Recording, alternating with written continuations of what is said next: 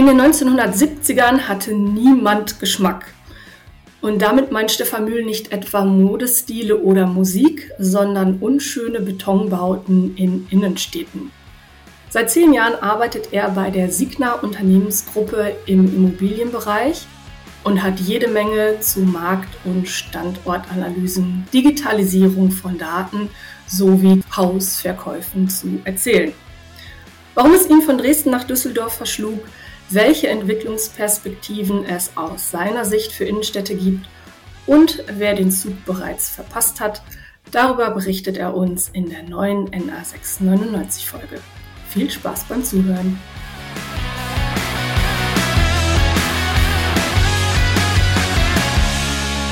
Herzlich willkommen zu einer neuen Folge von NA699, der Geografen Podcast. Und heute haben wir bei uns den Stefan Mühl zu Gast. Und ich muss jetzt ehrlicherweise sagen, dass ich über Stefan so gar nichts weiß. Und ich denke Michael auch nicht. Er hat sich bei uns gemeldet, weil er natürlich wie viele andere auch einmal hier seinen beruflichen Weg erzählen möchte. Ja, und dann reden wir gar nicht lange drum rum, sondern sagen Hallo Stefan und stell dich doch einmal kurz unseren Hörerinnen vor. Ja, hallo und schönen guten Tag. Vielen Dank, dass ich äh, hier auch meinen Beitrag leisten darf als Geograf, als passionierter Geograf würde ich jetzt mal sagen. Ähm, bin quasi schon relativ lange äh, jetzt im Berufsleben, für mich zumindest, ähm, 1982 in Dresden geboren. Äh, Vater von zwei Kindern inzwischen, äh, eine Tochter und einen Sohn und äh, jetzt doch schon äh, über zehn Jahre in Düsseldorf, also meiner Heimatstadt nach meinem Studium Wiedersehen gesagt, bin aber trotzdem immer wieder gern da und äh, bin aktuell bei der Signa Real Estate tätig. Also mich hat das irgendwann nach dem ersten Job in Düsseldorf in die Immobilienbranche verschlagen. Und äh, tatsächlich muss ich sagen, mhm. äh, war ich sehr erstaunt, wie viele andere Geografen so in der Immobilienbranche sich tummeln. Ähm, was natürlich aber eigentlich meistens Sinn macht, weil Immobilie ja immer noch einen räumlichen Bezug hat, womit der Geograf quasi schon äh, per se der beste äh, Researcher, Analyst mhm. oder Bewerter ist, eigentlich, wenn ich das so richtig festgestellt habe in den vergangenen Jahren. Und tatsächlich ähm, hat es mich durch diverse Unternehmen inzwischen schon gezogen. Mhm. Ähm, vielleicht noch kurz zu, wo habe ich studiert, ne? weil wir das ja als Grundlage haben. Ähm, ich habe Wirtschafts- und Sozialgeografie an der TU Dresden studiert, habe 2010 meine äh, Diplomarbeit geschrieben, äh, zum Glück noch Diplom, muss ich dazu sagen. Ich weiß nicht, ob man das so grundsätzlich ja. sagen kann, aber ich, ich, mochte tatsächlich das Diplomstudium. Das kann man auf jeden Fall sagen. Das können wir bestätigen. Ähm, habe mich dann äh, schwerpunktmäßig tatsächlich aber auf die, also ich habe das komplette Studium äh, gehabt mit physischer und Wirtschaftsgeografie und Sozialgeografie und habe mich dann aber konzentriert mhm. auf die Wirtschaftsgeografie, Raumplanung und Geoinformatik. Ähm, ich weiß nicht, wie es bei euch war, aber ich hatte noch Nebenfächer und habe mich dann auf äh, Politik und Soziologie gestürzt und hatte noch ein bisschen BWL dazu. Klassiker. Und äh, genau, gehört ja alles dazu und ähm, mochte die, äh, mochte das gesamte Studium tatsächlich, weil das ähm, nach meinem, ähm, sag ich mal, abgebrochenen Medieninformatikstudium, äh, in dem ich das zwei Semester ausgehalten hat, äh, dann quasi eigentlich den richtigen Studiengang gefunden hatte, der nämlich genau das macht oder das kann, was ich immer gesucht habe, ist äh, breit gefächert, generalistisch unterwegs zu sein, ohne äh, in einer Schiene zu fahren. Das fand ich ähm, in der Geografie tatsächlich äh, sowohl damals als auch bis heute immer noch das äh, Spannendste. Mhm. Und man darf sich als Geograf ja in allen Bereichen tummeln und tut das auch, wenn man die Motivation mit sich trägt. Ja, und so bin ich tatsächlich über verschiedene Ebenen, also am Anfang äh, für eine Unternehmensberatung, die sich mit Open Geodata und Open Data beschäftigt hat, ähm, dann zur Metro gekommen, habe dann fünf Jahre für die Metro gearbeitet, mhm. äh, also für die, für die Immobiliensporter Mhm. Und habe dort eigentlich alles gemacht, was so ein typischer Geograf macht. Äh, räumliche Analysen und äh, mit Unterstützung von Geoinformationssystemen. Äh, Geodatenbeschaffung, ähm, Standortanalysen, Marktanalysen. Also eigentlich das äh, wirklich den bunten Blumenstrauß, den man sich so vorstellen kann, was es mega spannend gemacht hat, weil man natürlich ein riesiges internationales Portfolio hatte. mhm. mit dem man sich beschäftigen durfte. Bin dann durch die IT-Affinität, die ich habe, tatsächlich auch in dieses Thema des Real Estate Data Management gekommen. Also habe mich quasi auch um alle Immobiliendaten gekümmert und ähm, habe dann so Schritt für Schritt meinen Weg dann zu Corpus Sireo gemacht, wieder Immobilien. Man kommt dann irgendwie ganz schwer wieder weg. äh, habe dann dort äh, mhm. Digitalisierung gemacht, weil ich das einen mega spannenden Bereich finde, der auch in der Immobilienbranche sehr stiefmütterlich behandelt wurde in der Vergangenheit und das meines Erachtens nach auch aktuell noch wird und ähm, hatte, sag ich mal, um den Bogen nochmal kurz zurückzuschlagen, ähm, den Ansatz jetzt inzwischen gefunden zu meiner damaligen Diplomarbeit, die sich nämlich mit äh, Geoinformatik-Anwendung für eine nachhaltige Stadtplanung beschäftigt hat. Mhm. Ähm, jetzt wieder den Weg zur Nachhaltigkeit gefunden, weil die Immobilienbranche ja jetzt quasi getrieben wird durch das ESG-Thema, ähm, dass wir uns quasi ähm, der Nachhaltigkeit widmen im Bau und in der Bewirtschaftung der Immobilien, äh, das quasi wieder auf meinem Tisch gelandet ist was ich relativ spannend finde tatsächlich, weil ähm, die Immobilienbranche quasi gezwungen wird, ähm, sich nachhaltig aufzustellen, anstatt das nur auf ihre Fahnen zu schreiben. Und äh, das geht natürlich schön in dem Einklang zusammen, weil ich brauche natürlich für dieses Thema Nachhaltigkeit brauche ich erstmal alle Daten. Ähm, ich muss irgendwie meine Prozesse digitalisieren und muss dann auch die Analysen fahren, wo kann ich denn überhaupt Verbesserungen vornehmen. Mhm. Ähm, da hilft, der, da hilft das Geografiestudium und das Instrumentarium. Ich weiß nicht, wie es bei euch war, aber ich hatte eine sehr gute Grundlagenausbildung, was ähm, Methoden und äh, Instrumente betrifft, also mhm. Methoden und Theorien. Ähm, da muss ich sagen, das hilft mir bis heute. Wunderbar, so, so sollte es doch sein. genau. Aber nochmal ganz an den Anfang zurück. Du hast äh, gesagt, du hast Medieninformatik äh, angefangen und dann abgebrochen. Ähm, hast du das gewählt aufgrund deiner IT-Affinität oder weil dir Geografie zu dem Zeitpunkt noch gar nicht so geläufig war? Oder beides? Ersteres, also nee, tatsächlich ersteres. Also Geografie könnte man jetzt sagen, war dann nach der Notnagel, aber war es nicht, sondern mhm. es war eigentlich tatsächlich im Nachhinein die richtige Entscheidung. Eigentlich wollte ich Medieninformatik machen, weil ich wusste, dass zu dem damaligen Zeitpunkt, was jetzt auch schon fast äh, 20 Jahre her ist, ähm, das muss ich kurz überlegen, dass ich richtig, doch 2004 habe ich angefangen, jetzt haben wir 2023, nächstes Jahr wären es dann fast 20 Jahre. Mhm. Ähm, damals eigentlich gedacht habe ähm, und äh, ja auch irgendwie richtig lag, dass die äh, Informatikbranche halt de den Mega-Hype kriegen wird, den sie ja hat. Mhm. Und da war aber der, der Fokus, glaube ich, ein bisschen der falsche. Ähm, man muss jetzt dazu sagen, vielleicht bin ich mal ganz ehrlich, ähm, Mathematik und sowas lag mir noch nie. Das führt dann den falschen Weg in der Medieninformatik, weil man sich extrem viel mit Mathematik beschäftigen muss und Algorithmen und Datenstrukturen irgendwie dann auch damit ver verbandelt sind und Programmierung äh, auch ein sehr abstraktes Denken ähm, mit sich bringen mhm. muss. Ähm, da habe ich dann relativ schnell nach zwei Semestern gemerkt, das wird nichts mit uns beiden. Ähm, und die Geografie hatte aber eigentlich, äh, ähm, sag ich mal, das Interesse war schon immer zu dem Thema da. Und ähm, der Vorteil war, dass die Geografie mir etwas geboten hat, wo ich dieses äh, Interesse quasi für die, für die Umwelt, in der wir uns bewegen, und äh, aber auch die Informatik, wo die Geoinformatik verbunden hat. Mhm. Ähm, und ich hätte damals auch an der Hochschule für Technik und Wirtschaft studieren können. Die haben mir angeboten Kartografie und dachte mir, ja, ist ja schon wieder so einseitig. ist dann wieder nur Karten machen. Ähm, ja, und dann bin ich tatsächlich zur Geografie gekommen und äh, bin ein großer Verfechter ähm, unseres Studiengangs tatsächlich immer noch. Und trage die Fahne ganz weit vorn.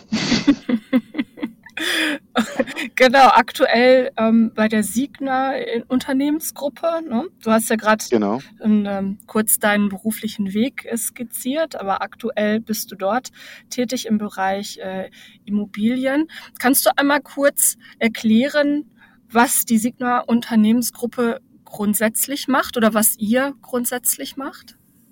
Genau, also die Signa Unternehmensgruppe ist ein österreichisches Unternehmen, ähm, gegründet als Projektentwickler und das ist es auch noch. Ähm, ist inzwischen aber, wie du so äh, schön formuliert hast, ist es ja eine Gruppe. Das heißt, es gehört noch viel mehr dazu als nur die Immobiliensparte. Also ich bin angestellt als Senior Portfolio Manager bei der Signa Real Estate, die sich quasi um das äh, Immobilienportfolio äh, kümmert und betreue da das deutsche und Schweizer Portfolio mit vielen Kollegen natürlich zusammen. Also ich betreue das nicht allein, sondern ähm, bin dann quasi der, der immer so der über, den übergreifenden Blick auf das äh, Gesamtportfolio hat. Und die zur Signa, das kennt ihr wahrscheinlich äh, unter, also die meisten kennen die Signa gar nicht, ähm, es sei denn, man nimmt das Wort Galeria in den Mund. Ähm, mhm. Dann kennen es die meisten dann doch. Also Galeria ist äh, von der Signa-Gruppe 2019 vollständig erworben worden. Ähm, und ich bin aus der Metro-Geschichte heraus, ich habe den, den Kaufhof-Deal äh, sozusagen von der Metro äh, damals in die, äh, in die Galeria Real Estate begleitet, bin aber bei der Metro geblieben und mein damaliger Chef ist äh, quasi mitgegangen und der war dann irgendwann bei der Signa und dann habe ich das Warenhausportfolio quasi verfolgt und bin wieder eingestiegen. Ähm, und wir betreuen mhm. das gerade, auch in den unwegsamen Zeiten, die es gerade mit sich bringt. Mhm. Ihr habt das ja sicherlich alles gehört, wie das in den letzten Jahren so lief. Ja. Ähm, bleibt aber weiterhin spannend und ich bin halt ein großer Verfechter vom Warenhaus, weil ich nicht der typische Shopper bin, sondern eigentlich immer der große Freund, weil du gehst einmal im Jahr in ein Haus, nimmst alles mit und gehst wieder raus. Mhm. Ähm, das Konzept finde ich eigentlich immer noch ganz zeitgemäß, ähm, aber ja, viele andere sehen das anscheinend anders. Du hast ja auch davon gesprochen, du hast ähm, Standortanalyse gemacht, dann auch bei der Metro, ähm, dann auch eben tatsächlich für Kaufhof oder? Ähm, da tatsächlich noch ein bisschen mehr. Damals, also zur Metro gehörten zu den damaligen Zeiten noch Real, Mhm. Ähm, ja, die genau. Kaufhöfe logischerweise, mhm. dann die ganzen Metro Cash and Carries mhm. ähm, und noch ein paar andere Objekte, ähm, kleinere Sachen. Genau, und wir haben für das äh, tatsächlich für das komplette Portfolio die Analysen gemacht und haben auch Modelle gebaut im in, äh, ArcGIS, ähm, die dann wirklich automatisierte ähm, Analysen zugelassen haben, sodass man das Karten- und Zahlenwerk schon hatte und dann eben die Interpretation nur noch unterschreiben musste. Mhm. Ähm, ich könnte jetzt sagen, es wäre gut gewesen, man hätte bei vielen Sachen auf uns gehört. Es wäre aber ziemlich arrogant, aber tatsächlich sind ein paar, paar äh, Themen, die jetzt, also ihr, ihr werdet es ja verfolgt haben vielleicht, ähm, Real ist jetzt auch in der zweiten Runde jetzt tatsächlich mal insolvent, mhm. ähm, auch mit meinem Real und ähm, bei Kaufhof oder Galeria äh, gibt es auch schon drei Runden, die da gefahren wurden. Also es ist tatsächlich ähm, es ist natürlich nicht nur ein räumliches Thema, weil die Immobilien sind ja quasi fest verortet, aber es ist auch ein Konzeptionsthema und da ist man als Geograf eigentlich auch immer hinterher, mhm. ähm, weil man ja erstens mal selber sich im Raum viel bewegt. Ich weiß nicht, wie es euch geht, aber ich bin immer jemand, der gern draußen ist. Nicht nur in der Natur, auch in vielen Städten. Mhm. Ähm, und man beobachtet ja quasi immer, ähm, was so passiert und denkt dann immer, ja, aus der Beobachtung heraus lässt sich ja meistens schon viel ableiten. Dann gucke ich, ob ich die Analyse mit den Zahlen noch äh, mit der These verbinden kann. Und wenn das äh, dann auch noch zutrifft, ähm, ja, dann könnte man ja meistens sagen, kann ich ein gutes Ergebnis für eine Handlungsempfehlung ableiten. Aber es mhm. bleibt dann meistens halt bei der Empfehlung. Mhm. Aber das ist ja dann schon auch eine Herausforderung, oder? Also wenn du jetzt sagst, du machst im Prinzip ja Standortanalysen, aber die Standorte sind in gewisser Weise ja fixiert oder fest, äh, tatsächlich dann auch eine, äh, eine Entwicklungsperspektive aufzuzeigen, oder? Oder ist das, stelle ich mir das jetzt falsch vor? Ähm, na, die Entwicklungsperspektive kann man schon aufzeigen, weil mhm. natürlich ähm, der Standort ist natürlich fix, logischerweise, aber das ja. Umfeld ist ja äh, okay. dynamisch. Mhm. Ähm, und die Kunden, wie wir sehen, sind ja auch sehr dynamisch in ihrer äh, Präferenz, entweder ähm, einen Standort aufzusuchen oder ihn eben nicht aufzusuchen, dann mhm. gleich zu bestellen. Und ähm, wenn wir ganz ehrlich sind, hat sich in der Einzelhandelslandschaft extrem viel getan und viele haben den, ähm, den Zug verpasst mhm. mhm. und sind jetzt äh, Stück für Stück weg. Also der Handel, also speziell die Mode ist ja ähm, gerade auch dabei, aber der Einzelhandel insgesamt hat, glaube ich, gerade nicht so einfache Zeiten. Ähm, und die, die sich in den vergangenen Jahren nicht in dem Onlinehandel angepasst haben, sind jetzt halt ähm, diejenigen, die auf der Liste stehen für die Insolvenzen. Mhm. Da hat Corona das Übrige getan, würde ich mal stark vermuten, aber im Endeffekt äh, hat es das nur verkürzt. Sonst glaube ich, wären viele andere äh, jetzt noch ein bisschen, hätten noch ein bisschen durchgehalten, aber ich denke, dass das jetzt ähm, sehr deutlich ist, wer dann die nächsten Spieler auf dem Einzelhandelsmarkt sind. Mhm. mhm. Würdest du denn dann denken, dass man das Kaufhauskonzept äh, anders denken müsste. Also zum Beispiel irgendwie mehr Aufenthaltsqualität schaffen, also wie so ein Einkaufszentrum im Kleinen irgendwie, oder würdest du auch andere Sachen noch mit reinholen? Also könnte ja auch einfach so, also Leute müssen ja, die bestellen ja alle bei Amazon und so weiter, äh, die müssen ja irgendwo abholen, dass man das kombiniert. Also solche Sachen gibt es ja auch als Ideen. Also genau, also äh, ich kann ja dadurch, dass ich jetzt tatsächlich zehn Jahre mich mit dem Warenhausthema beschäftige, kann ich sagen, es wurde viel geschrieben. Es gibt ganz viele Experten, die sich in diesen harten Zeiten meistens dann melden und sagen, man könnte ja, man könnte. Mhm. Ähm, Also man muss dazu sagen, dass es ähm, schon immer so war, dass ähm, das operative Geschäft von der Immobilie getrennt war. Das heißt, man kann aus der Immobiliensparte heraus immer gute Vorschläge machen, aber im operativen Bereich kommt das halt wenig an. Das ist jetzt auch nicht negativ gemeint und tatsächlich völlig wertfrei. Ähm, aber ähm, das, was im Haus passiert, ist natürlich rein operatives Geschäft, aber das, was am und um das Haus passiert, ist eigentlich eine Analyse, die ein Geograf zum Beispiel, wenn wir jetzt mal bei dem Thema bleiben, eigentlich relativ gut fahren kann. Ähm, und dass sich das Kaufhaus wandeln muss, vielleicht zu dem, was es eigentlich mal war, ähm, das ist, glaube ich, unstrittig und die Wege äh, beschreitet man auch. Aber es kann natürlich sein, dass man den Weg zu spät beschritten hat. Weil mhm. die Regionalisierung ist ja angedacht. Ne? Also, dass man wirklich wieder zurückgeht und sagt, die Häuser ähm, richten sich in den jeweiligen Regionen aus. Mhm. Ähm, und ähm, entsprechend auch die Produktpalette und man hat ein übergreifendes Sortiment. Und, ähm, aber die Häuser richten sich auch baulich und ähm, nach ihrem Umfeld aus. Das werden wir sehen, ob das greift.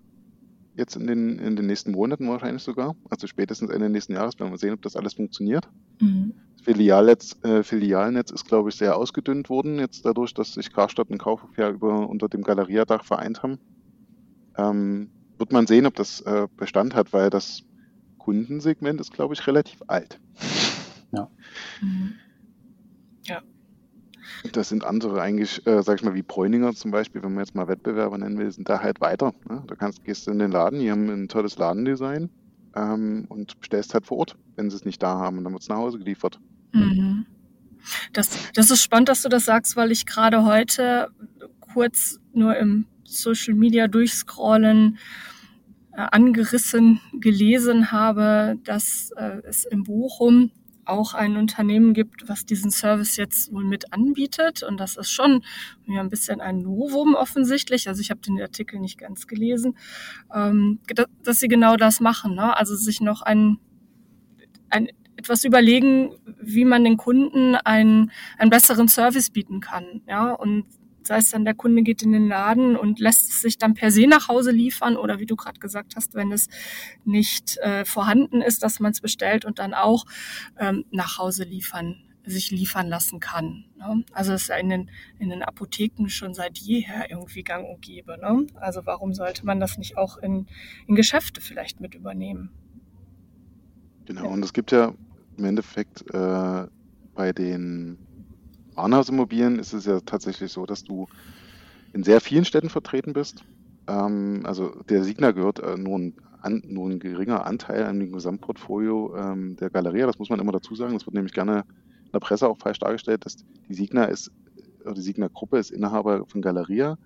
Der Signa gehören aber nicht alle Immobilien.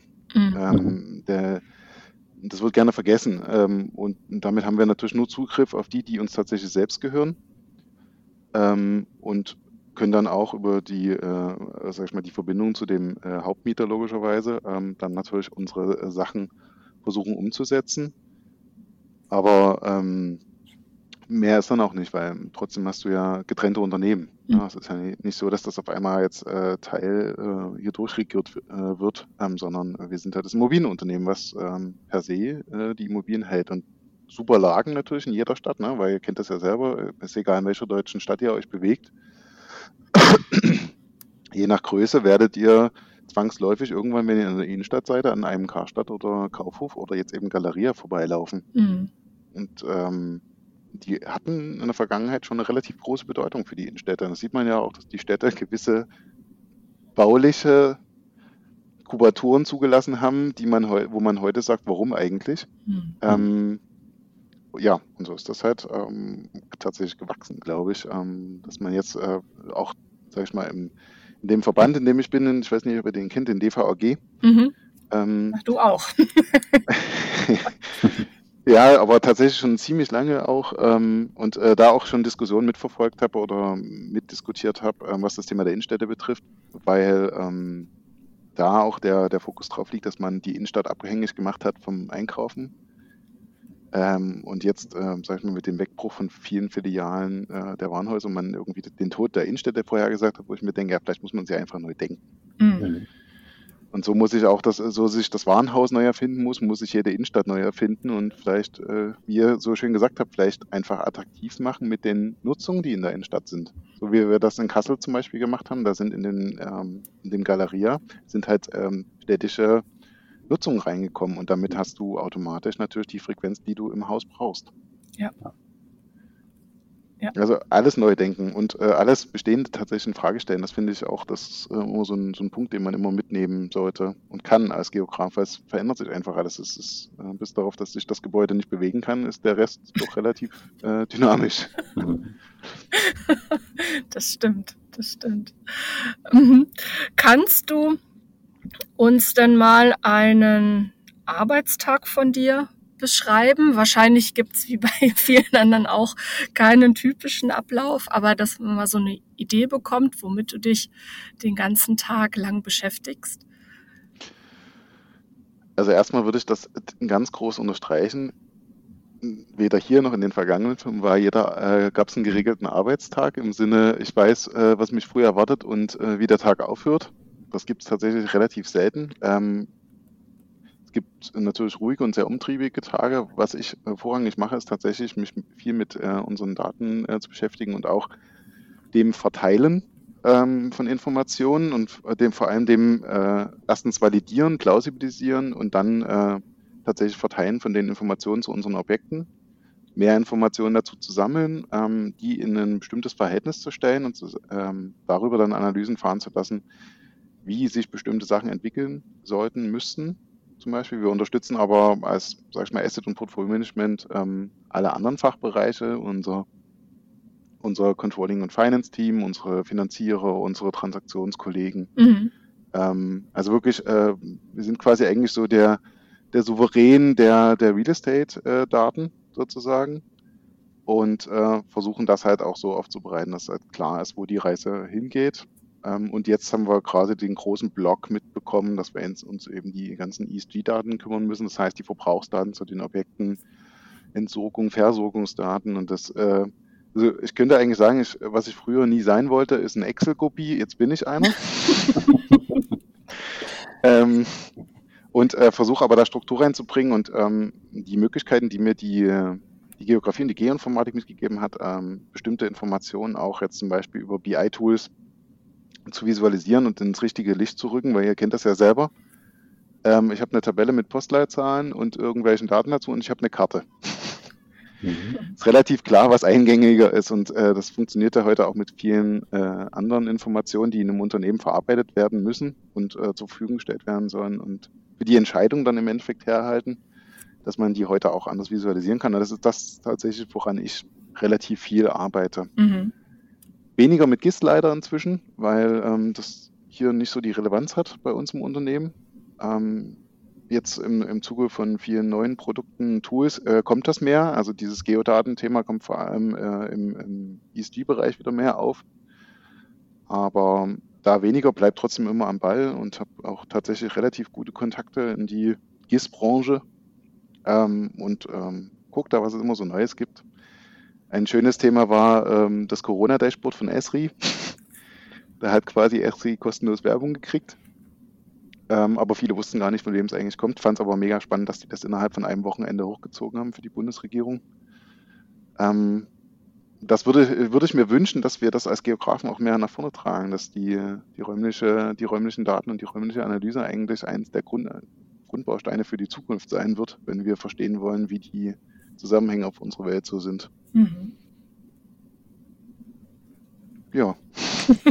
Aber mehr kann ich dazu leider nicht sagen, weil ähm, ähm, tatsächlich ist mein, äh, mein Tag heute ist anders als der, der gestern war und letzte Woche. Also das äh, variiert ja. gerade sehr. Findet man dich dann auch ähm, auf Vorträgen oder nimmst du an, an Kongressen oder, oder sonstiges teil? Ähm, oder sitzt du dann tatsächlich nur, nur in Anführungsstrichen im, im Büro und bastelst an deinen Daten. Das ist gut, also ich bin nicht der Geograf vom kleinen Prinzen, der dann an seinem Schreibtisch sitzt und da alle rankommen lässt. ähm, also äh, wenn es mir die Familie zu, äh, möglich macht und meine, mein Unternehmen, dann bin ich auch gern unterwegs ähm, bei ähm, Kongressen, selber Vorträge halte ich selten, sage ich jetzt mal, wenn dann in, in tatsächlich eher in, auf Verbandsebene. Also ich bin, in, wie gesagt, im DVAG ja. und im DEBV. Ähm, das ist der Deutsche Brownfield-Verband. Ähm, das ist auch ein, ein Geografenkollege quasi aus Metrozeiten, der äh, der Geschäftsführer des Verbands ist, die sich mit den äh, Brachflächen in Deutschland ähm, auseinandersetzen, was im Zuge der Agenda für 2030 der Reduzierung des, der Flächenversiegelung ein recht spannendes Thema äh, wird.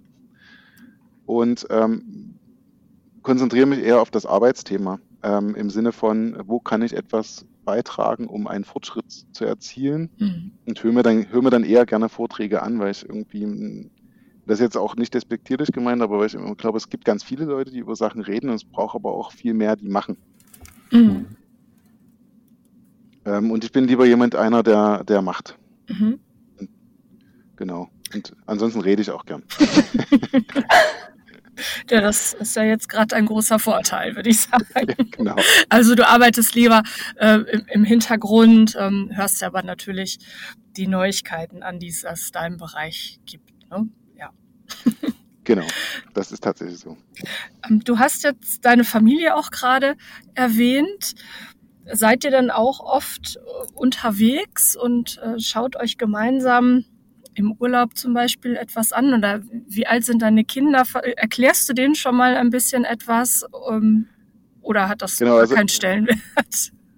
Also doch, ähm, also wir reisen tatsächlich sehr gern. Ähm, meine Freundin und ich, mit der ich die zwei Kinder habe, ähm, wir waren vorher sehr viel in der Welt unterwegs. Also meine Tochter ist jetzt, ähm, meine Tochter, die heißt Anna, die ist äh, viereinhalb, wird jetzt, oder äh, schon ein bisschen älter, aber wird im, im Januar fünf. Jano, unser jüngster Sohn, ist jetzt quasi acht Monate alt. Ach, okay. ähm, nichtsdestotrotz waren wir dieses Jahr zumindest, haben wir es bis nach Südfrankreich geschafft, ähm, um uns dort mal ein bisschen umzutun. Äh, aber man ist schon äh, etwas eingeschränkter, weil sonst haben wir uns eigentlich immer von äh, früh bis spät irgendwie in Städten rumgetrieben und haben uns alles angeguckt zu Fuß. Mhm. Also wir sind schon sehr umtriebig und waren auch schon in vielen Ländern unterwegs und warten jetzt, bis das jüngste Kind wieder alt genug ist, bis wir das wieder tun können. Ähm, Wird es dann erstmal regionaler Urlaub oder, ähm, sag ich mal, zumindest alles, was so im, sag ich mal, in noch adäquater Autonähe ist. Ja. Ähm, oder im Zug. Aber ähm, tatsächlich ist genau der Punkt und der Vorteil ist, den wir beide haben, meine Freundin ist Stadtplanerin. Ach. Ähm, dass wir tatsächlich zwei Sachen sehr schön miteinander kombinieren können und unseren Kindern schon einiges mitgeben können, was für so unterwegs rechts und links des Weges zu sehen. Ja. Sowohl das heißt, in der Stadt als auch im Wald. Und in dann langweilt sich auch keiner, wenn, wenn du mal stehen bleibst und irgendwo dir was anguckst oder umgekehrt. Das ist immer das Ziel, ob das die Kinder dann immer so sehen, ist noch die andere Frage. Die lernen das direkt. Wir versuchen schon ständig die, äh, die Analyse zu machen, wie wir an dem nächsten Spielplatz vorbeikommen. Aber ähm, ja, also ähm, man hat, äh, man ist ein bisschen entschleunigt und das hat auch den Vorteil, dass man vielleicht für manche Sachen etwas mehr Zeit in Anspruch nimmt, ähm, als man das normalerweise tun würde ohne Kinder. Und es hat natürlich den Vorteil, dass man sich an bestimmten Orten einfach länger aufhält, auch wenn es jetzt der Spielplatz ist. Aber es gibt natürlich auch andere Ecken ähm, und da hat man dann den Blick eben für den temporär für den Ort in dem man sich da gerade befindet, in einer Stadt oder irgendwo unterwegs, wo man sich da einfach ein bisschen mehr Zeit lässt. Mhm. Von daher ist das alles eigentlich schon eine ganz gute Sache, würde ich sagen. Mhm. Du, äh, magst du einmal kurz sagen, wo deine Freundin Stadtplanerin ist? Also nur der, so der Neugierde halber? Also in Düsseldorf tatsächlich. Ja. Die ist in der Stadtplanung äh, in Düsseldorf äh, beschäftigt, war vorher aber in der freien Wirtschaft. Ja. Genau aber keine Geografin mit, mit Schwerpunkt. Ist tatsächlich studierte, studierte Stadtplanerin. Ah, ja. Also ja. sie ist ähm, keine Architektin mit äh, dem Hang zur Stadtplanung, sondern tatsächlich ausgebildete Stadtplanerin. Mhm. Okay, ja, dann, dann nicht bei uns im Podcast. ja, Michael, hast du noch mhm. eine Frage an? Ja, also zumindest nochmal auf die, auf deine Heimat zurückzukommen. Äh, mhm. Du hast ja gesagt, du kommst aus Dresden. Ähm, jetzt bist du ja im Prinzip ja auch äh, noch in der DDR geboren, aber dann äh, in der BRD, ja, zum größten Teil halt aufgewachsen. Kannst du da noch ein bisschen was zu sagen, wie so aus deiner Perspektive dann tatsächlich auch die Zeit war, 89, 90? Also ich kann mich noch dran erinnern, ich war da auf Klassenfahrt von der Schule aus 10. Klasse zwischen Mauerfall und Wiedervereinigung in der Zeit. Also nochmal eben einmal kurz da gewesen. Aber es ist natürlich was anderes, als wenn man jetzt in dem einen Teil tatsächlich auch dann aufgewachsen ist. Also äh, ich äh, werde das auf Arbeit immer natürlich immer gefragt. Ähm, und ich denke mir dann immer, naja, wie alt war ich denn da, als die Mauer gefallen ist? Acht. Acht. ähm, äh, also als Kind äh, kann ich ehrlich sagen, ich habe nichts, also man, man denkt ja immer, es gibt irgendwas Negatives, aber ich hatte nichts Negatives, ich hatte eine super Kindheit. Mhm. Ähm, es hat mir an nichts gemangelt. Ähm, sowohl meine Großeltern als auch meine äh, Mutter äh, sind arbeiten gegangen ähm, mhm. und lief alles nebenbei. Ähm, man hatte alles und ich habe eigentlich eher die, die, Tendenz gehabt, dass mit dem Heranwachsen und dann dem auch dem Wechsel quasi äh, nach Düsseldorf sich mein Bild erstens von Dresden verändert hat. Mhm. Man ist ein, äh, wie ein, ein, ehemaliger Chef mal gesagt hat, Dresden ist nicht der Nabel der Welt und wenn man von außen mal reinguckt, sieht es halt ein bisschen anders aus und das stimmt tatsächlich auch was nicht negativ gemeint ist, aber man äh, legt den verklärten Blick nach, äh, in die Heimat ab. Ja. Ähm, das ist auf jeden Fall so, aber ähm, ich habe manchmal so das Gefühl, dass ich eigentlich jemand bin, der zwei Welten, also inzwischen zwei Welten kennt. Und dass ich immer wieder erschreckend feststelle, dass wir, obwohl wir schon so lange wieder vereint sind, ähm, dass ganz viele Menschen Klischees im Kopf haben, mhm. ähm, meistens Aussagen über etwas treffen, wo sie noch nie waren oder auch die Menschen nicht kennen und ich mal also tatsächlich erschüttert bin über manche Ressentiments oder tatsächlich Klischees, die in den Köpfen drin sind und ich frage, na, warte schon mal da? Nee. Ja, warum nicht? Mhm. Ähm, warum war der, also Beispiel, viele kennen natürlich inzwischen Dresden, weil es einfach eine tolle Stadt ist, mhm. vielleicht auch noch Leipzig, sage ich jetzt mal, wenn wir jetzt mal in Sachsen bleiben. Aber ähm, dass die tatsächlich mal äh, sich ein Mecklenburg-Vorpommern, in Brandenburg, in Thüringen, äh, in Sachsen umgetan hätten und vielleicht auch mal nicht das Bild, was Medien zeichnen, äh, sehen, sondern tatsächlich die Menschen, die ich kenne, äh, die man auch, auch vorrangig auf der Straße sieht, wohlgemerkt, äh, alles sehr nette und freundliche Menschen sind. Ähm, das finde ich erschütternd tatsächlich und ähm, sehe das auch leider in einer jüngeren Generation immer noch, dass ähm, Themen ihrer Eltern, die auch keine Ahnung hatten, äh, irgendwie das noch mitnehmen, anstatt sich ein eigenes Bild zu machen und ähm, einfach mal hinzufahren. Mit dem Deutschlandticket geht das ja jetzt ohne Probleme. Ja, genau, lohnt sich auf jeden Fall. Also meine große äh, Exkursion an der Uni, die ging halt nach Ostdeutschland. Also wir waren 13 Tage äh, in Ostdeutschland. Alles, was Berlin und südlich war, haben wir im Prinzip uns angeguckt. Und genau, also man muss das alles mal gesehen haben, um überhaupt das äh, zu verstehen und dann auch da mitreden zu können. Da bin ich ganz deiner Meinung. Ja, natürlich. Anders, anders geht's ja auch nicht. Ne? Und ich bin auch, bin auch erstaunt, fällt mir gerade wieder ein.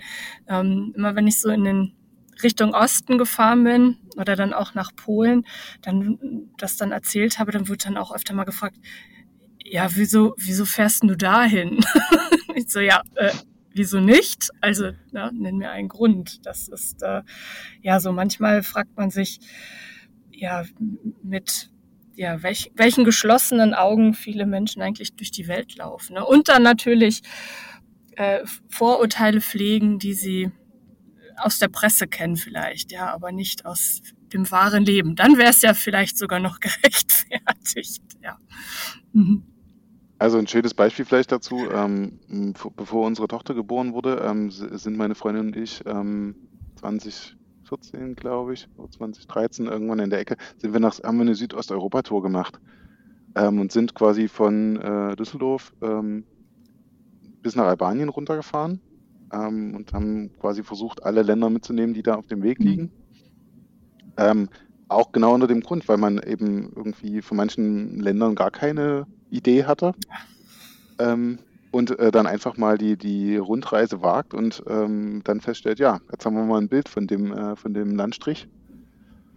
Ähm, in dem es ja in den, äh, sag ich mal, in den, in den frühen 90er dann auch mal immer wieder gekracht hat und man stellt fest dort, äh, ja, sind auch alles äh, sehr nette Menschen da. Egal, wo man hinfährt. Ähm, und das würde ich vielen anderen einfach wünschen, dass sie vielleicht nicht jeden Tag an, äh, nicht jedes Jahr an denselben Ort fahren, sondern dass es auf der Welt so viele tolle Orte gibt, die man besuchen kann, wo man Menschen trifft und dann vielleicht doch was dazulernt, dass man das einfach macht. Und ähm, so wünsche ich mir das auch äh, über den Osten sozusagen, dass einfach vielleicht mal mehr Menschen aus Westdeutschland irgendwie in den Osten fahren und genauso andersrum, um einfach mal festzustellen, ja, es ist halt ein Land. Und hetero, also Deutschland ist ja wirklich eines der heterogensten Länder, sowohl äh, physisch geografisch als auch in den verschiedenen Regionen, die es tatsächlich gibt mhm. ähm, in Europa. Also das ähm, war, fand ich immer sehr spannend, weil man kann ja wirklich, egal in welches Bundesland oder Region ich fahre, erstens äh, anderen Dialekt, andere Sprache, Mittelgebirge, flaches Land, ich habe äh, alles dabei. Und anderer Menschenschlag. Ja, genau. Anderer Menschenschlag, genau. ja, also ich nehme mal an, dass du dann auch den Studierenden von heute unbedingt empfehlst, äh, zu reisen. Ähm, aber gibt es sonst noch etwas, was du aktuell Geografiestudierenden oder Interessierten mit auf den Weg geben möchtest? Das würde ich tatsächlich, ähm, weil ich festgestellt habe, dass immer noch ganz wenig äh, der Fokus auf dieser äh, Geoinformatik und Geodatenschiene liegt. Mhm. Ähm, also wenn man heute, glaube ich, als Geografin irgendwie unterwegs sein möchte ähm, und sich aussuchen möchte, was man gerne macht, dann sollte man sich auf jeden Fall in diesem Bereich umtun, weil das quasi wie so ein Berufseinstieg ist äh, für viele Sachen. Ich glaube, dass das Analytische ähm, muss in der Geografie auch mehr Einzug halten und das Breitgefächerte würde ich weiterhin mitnehmen. Also äh, ich kenne das ja selber noch aus dem Diplomstudium. Es gab das Studium Generale und ich habe das quasi eingesogen, was ich dann außerhalb des, des eigenen Studiums hatte. Und mhm. diese Verknüpfung der Methoden, die wir uns aus anderen Fachrichtungen vielleicht ein bisschen geklaut haben, dann in die Verbindung zu bringen, ähm, das würde äh, der Geografie einen großen Auftrieb geben, weil es, glaube ich, mehr Generalisten braucht als ähm, fachspezifische äh, Leute. Also irgendwo muss es ja jemanden geben, der die Fäden zusammenzieht. Mhm. Und ich glaube, dass das meistens die Geografen sein sollten. Ja, wunderbar. Dem stimmen wir doch zu, Michael, oder? Ja, ja. genau. ja, Stefan, ähm, falls wir was vergessen haben zu fragen, ist jetzt noch die Gelegenheit, vielleicht für dich darauf einzugehen. Ich überlege, ähm, Geopolitik sollte wieder äh, ein großes Thema werden. Ich glaube, dass sich mhm. viele Konflikte, die aktuell existieren, geopolitisch viel einfacher erklären lassen, als das manche andere Experten aus verschiedenen äh, Fachrichtungen tun. Weil ich glaube, dass die aktuellen Konflikte geopolitisch viel besser erklärbar sind als über die Einzelfachrichtungen ähm, Politik oder Soziologie oder Religion oder was auch immer. Mhm. Sondern dass wir aktuell Konflikte haben, die geschichtlich bedingt, aber auch aus den geopolitischen Situationen heraus existieren und ähm, vielleicht in Zukunft mehr zu einer Lösung beitragen könnten. Mhm. Ja, das äh, wäre es aber tatsächlich. Gut, dann belassen wir es dabei und sagen ganz, ganz herzlichen Dank, dass du heute bei uns zu Gast warst. Und ja, alles Gute und ich würde sagen, bis dahin mal in Dresden. Ne? Oder Düsseldorf ist ein bisschen näher, aber Dresden ist doch auch toll. Ja, beides an einem Fluss, das ist schon mal sehr positiv. Wunderbar, alles klar. Danke dir und mach's gut. Tschüss. Danke euch. Tschüss. Tschüss.